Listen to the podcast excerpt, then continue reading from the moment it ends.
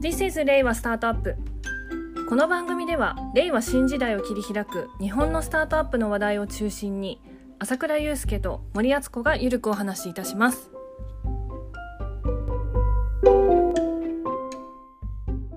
こんにちはニュースピックススタートアップの森ですはい、こんにちは。シニフィアンの朝倉です。森さん、あの、この間、先々週かな前々回で、Facebook の社名変更のネタについて少しお話をしましたけど、はい変わりましたね、実際社名。すごいあの後タイムリーに出ましたねうん、まあ、タイムリーっていうかね、そのタイムなリーんか先行報道があったから話してるか らそうなんですけど当たり前なんだけど、 えーっと、新社名が、メタ、メタメタ。なんかちょっと森さん言うと可愛いね、メタ。メタであのこのあれですよこうあの無限大みたいな無限大をこうちょっと下に垂れ下げたような、はい。ロゴが印象的でしたけれども、うんメ。タまあ、ちょっとね、これ、いいのかどうなのか、わからない。わかんなくって、まあずっとさ、ガーファって言われてるじゃないですか。はい言。われてたじゃないですか。はいまあ、あの、アメリカだとね、あの、マイクロソフト入れてファングって言ったりとかなんかいろいろはい呼び方ありますけど、で、ガーファってずっと呼んでたのに、これからなんて呼べばいいんだってことをみんなが早速大喜利やっ てて、で、やっぱりメーター来たから漫画じゃないか、これからなんか漫画の時代だって、変数なんかは言ってるんですけれど も、考えてみたらさ、社名変更6して6年も経ったのに、いまだになんかアルファベットって呼んでもらえない Google ってかわいそうだなっていう。そうですよね。ガーファ本当はなんかアーファーですよね。そうそうそうそうそう。アーファーなんですけど。ファーだからね。ファーの菓子屋さんま的な。ファーだから。 もう多分メタもどうなんでしょうね。あの社名って変えて、まあ最初は違和感あっても、そのうち誰も何とも言わなくなるもんだよとか言ってたんだけど、いや、はいあんなになんかてアルアルファベット定着してねえなってことに、判例に気づいてですね、反証例に気づいて、あ実はなれないかもっていうふうに思いました。確かに。あと、あれですね。こうメタって聞いて、あの、今回のその社名変更の狙いの一つと言われているのが、うんうん。あの、まあ、20代、あの若いユーザーをこう取り込みたいっていう意図もあるというふうに報道はされていて、うんうん。このメタっていうのがこう20代の子に刺さるワードなのかっていうのはちょっと分かんないですねこの感覚が。まあちょっと僕は何とも評価できないで すね。これけどなんかまた、まあ、全然また何かの時に話したらいいんですけどなんか SNS の卒業問題っていうのと合わせていろいろ考えてしまったところがあってほういやこれねそれこそ僕本職で取り込んでたことじゃないですか。あ確かに確かにで確かに。ねこれ難しいのがさ例えば SNS って今だとなんか想像できないと思いますけど十数年前とかってさ2000年代とかってなんというかその子供たちのおもちゃだったんだよね。なるほど。うん、なんか、まあ、大学生とか、一部ちょっとエッジの、まあ、まあ、やっぱりイイノベーター層はやっぱりエンジニアの人たちとかだから、スタートアはッいプとかっていうような、まあ、そんな人たちから始まって、えーなんか大学生とかが遊んでるみたいなもの。まあ、Facebook だってもともとね、本国 Facebook だって大学生を、あ確のかに対象としたサービスだったじゃないですか、はい。もともとはね。で、えーそういう意味で言うと、昔って、えーなんか若者の遊びっていう、なんかそういう、なんかイメージがあったんですよ。まあ、うんいろんなイノベーションって最う初ん大抵そうだけどね、最初はおはいもちゃに見えるっていうものですけど、で、まあ今のメタユニバースとか言われてるものも、多分まだその領域なんだろうなって僕は思うんですけど、でですね、 えーっと当時思ってたことは、まあ、話されてたことは、まあ、一定年度、なんか大学卒業したら、卒業しちゃうよねと。いうのああがそれそうかもしれないです。ある種、若年層は保たれるんだよ。あ若くは保たれるんだけれども、ただね、言っちゃなんなんですけど、高校生とか増えても金なんないんですよ。うんまあ、あんまりそこをマネタイズしちゃいけないし、うんお小遣い制だしね。うんそうで、みんな辞めていくから、ぶどまり悪いと。でもう本当、自転車創業的なものでね、なるほど。こうなってくるとね、なんかちょっと、で、まあ、そういうことが起こる理由っていろいろあって、まあ、やっぱりね、その、サービス、コミュニティ、なんかみんなさ、なんか普遍的なものっていうものを求めたがるんだけれども、はい同じアイデンティティが一貫してずーっとやっていく、ついていくっていうものとか、ライフログとかそういうのをなんかおじさんは求めてしまいがちなんだけれども、ただ、なんか若い時を思い返してみたら全然違うはずで、例えば、なんか高校からなんか大学に進学して付き合う人とかこういう関係がガラッと変わると、そこで新たなアイアイデンティティを確立するわけじゃないですか。うん確かに。もうこれズバリ大学デビューですよね。うんうんうん、で、えー社会人になったらあーまたそこでちょっと付き合う人たちも変わって自分自身の言動だとか立ち居振る舞いだとか、あのーまあ、興味関心も移っていくわけじゃないはいこれ、社会人デビューですよね。まあ、その手前の高校デビューとかもありますけれども。で、これによってなんかある種自分自身のアイデンティティってちょっとアップデートされてたりだとか、ペルソナが少し変わってったりするわけですよ。うんうん、なんだけれども、それをなんかガチャッと一つの世界観で閉じ込めようとした瞬間、いろんな不不具合が起きて、うん、まあ、分かりやすいのがさ、なんかその、すごいなんかエスタブリッシュな仕事をしてるのに、なんか学生の時こんなにアンチャしてたんですかみたいなのって見られたくないでしょはい、だけど、なんかそれをね、なんか一つのなんかアイデンティティとして閉じようとするものって、まあ、最近だとあのデジタルタトゥーって言い方しますけれども、まあなんかそういうものなんですよね。楽印がそのまま残ってしまうというなるほど。世界観で、で、このサービス設計の際に、なんかやっぱり、なんか一つのサービスだけを主軸で考えてしまうと、そこから漏れ出す人たちがいるから、なんとか食い止めなきゃみたいな世界観になっていくんだけれども、これってやっぱりなかなかうまくいかなくって、うん実はなんかその年代に応じてどんどんどんどんそのなんていうか移り変わっていく方がかえっていいんじゃないかみたいな考え方もあると。あ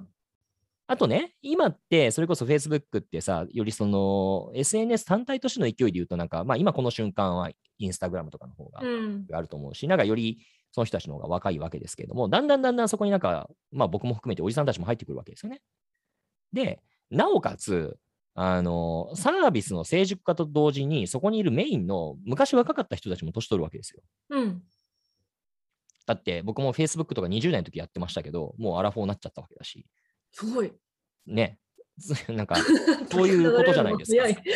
シフトしていくわけじゃないですか。はい。まあ、それで言うと、インスタとか俺、多分日本で相当早かったと思うからね。やってたへー2010年ぐらいに、あのまあ、自分のスタートアップの参考にするのにさ、使ってたから、ああ、え、早っ、早っ。 10年選手なわけですよ。はいはいはい。当時って、まだ20代でしたけど、まあ、もう十何年経ってアアラサアラフォーになってるわけじゃないですか。はい。だから、まあ平均、なんか移行して、なんか一緒にユーザーも年取るんだよね。うん、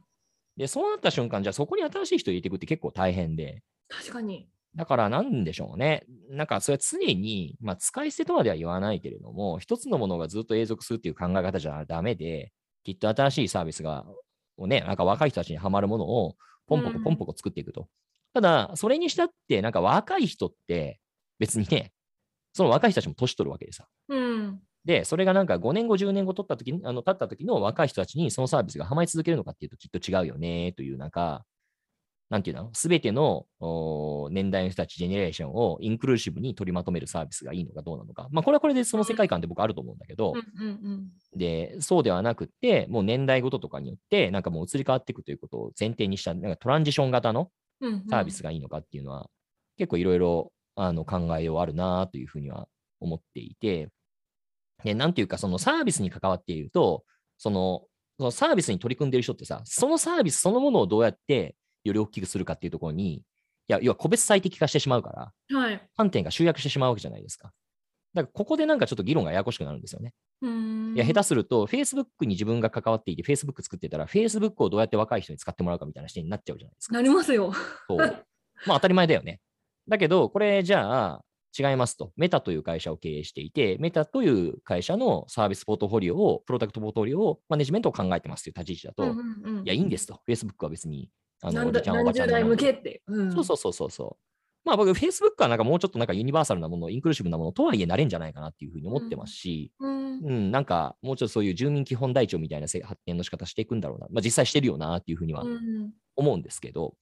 まあけど、まあそういう観点の違いってありますよね。何の話してたんだっけ社名変更。。社名変更だ。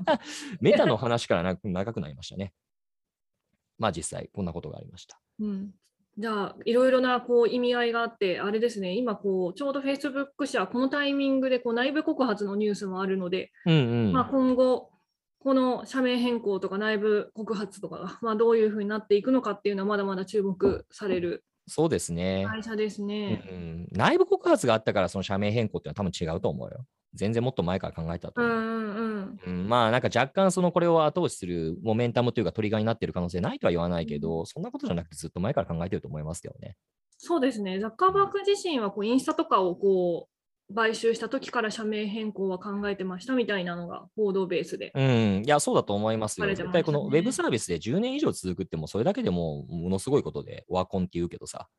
うん確かになんかさっきあの朝倉さんが Facebook20 年使ってるって言った瞬間にあそんな長いんだって思ったん ですよね。 Facebook は僕20年使ってないですけど、にあそうな20んだ代の時からかな。まあ、インスタ10年ぐらい作って使ってますね。 10 2010年頃からずっと使ってますね。確かに長いで使っすて。るというか、ウォッチしてますよね。うんだからまあまあすごいことですよね。なんか世の中、なんだろう、某国内動画共有サービスとかさ、まあまあ毎回毎回揶揄されますけど、うんまあ、けどオワコンと呼ばれるほど長く続くって、それ自体奇跡的なことだと確かに思いますけどね。ゲームとかもっと短いサイクルですしね。そうそうそうそう。確まあかだからみんななんかオワコンと呼ばれる前に普通聞いていくから。うん、確かに。うん、だからまあ十分っちゃ十分なんですよね。うーんいいじゃんっていう。ということでしょうか。はい、じゃあ、はい Facebook のニュース、今度、今後また新たな動きがあったらウォッチしていきましょはーい。で、あとあれですよね。う。これも前えー々回だっけ、その前だっけあのそ JA の前かなスタートアップはい。について、えーお話をした回があって、なんかそうするとちょっとお手紙が届いたという。そうです。ありがとうございます。はいえっ、と、J スタートアップを、えっ、と、ご担当されてる、えっ、と、経済産業省のもうまあ、方から。方から、はい、はいあの、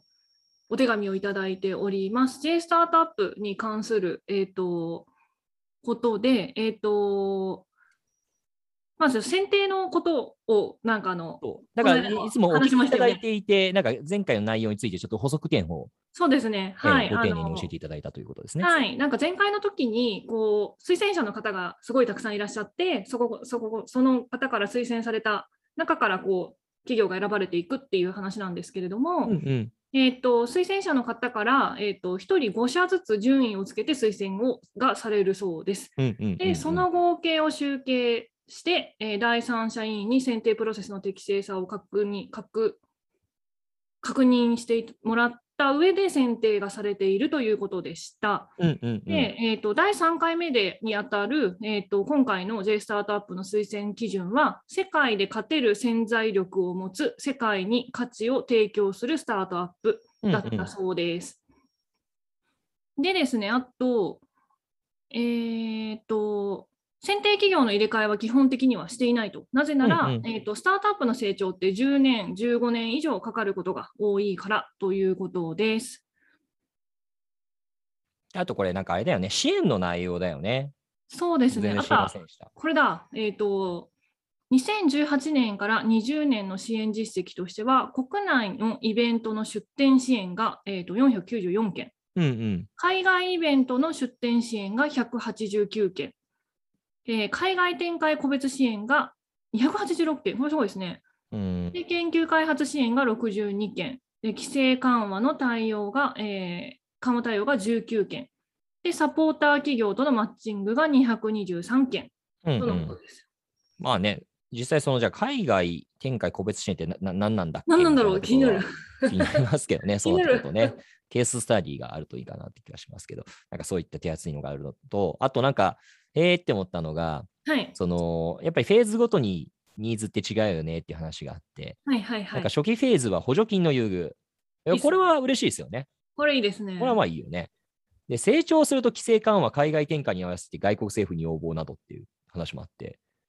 本当かよって思うんだけど、 すごい。本当にあったらすごいよね、これは。すごい。規制緩和ってすごいよね。すごいです特定のスタートアップを基軸に。まあ、逆になんかそういったね、規制緩和を、えー進めていく、まあ、世論形成を進めていくためというのも含めて、こういっうたんスタートアップを選出してるっていうのも、お墨付きを与えてるっていうのもあるのかもしれませんね。そうですね。うん、まあいろいろ思惑はあるんでしょう。まあ、規制緩和周りだと今、えっ、と、あれですね、IPO 周りで、えっ、と、公正価格の設定のプロセスに関するところで、ワーキンググループが、えっ、と、開かれているのと、日本版スパックの検討っていう、この2つが大きいところですかね。うんうんうんうん。そこうんでなすのもね。今発生してますね。うん。まあまあ、なんかいろいろ支援のメニューがあるということで。まあ僕としてはね、あの、いや、こういったなんか公的なものが応援してくれるっていうのはなんかすごい変化だなっていうふうに思いますし、まあその上で、まあ逆にね、やってる側とししたらさ、うん、こんなもんに頼らずに大きくなるぜっていう気概を皆さん持ってらっしゃると思うし、また持っていてほしいなっていう気もしますけれども、まあ一方でそういったサポートがあるのはそれはそれで心強いことなのかなというふうには思いますよね。はい。ということで、お手紙の内容は以上という形ですかね。はい。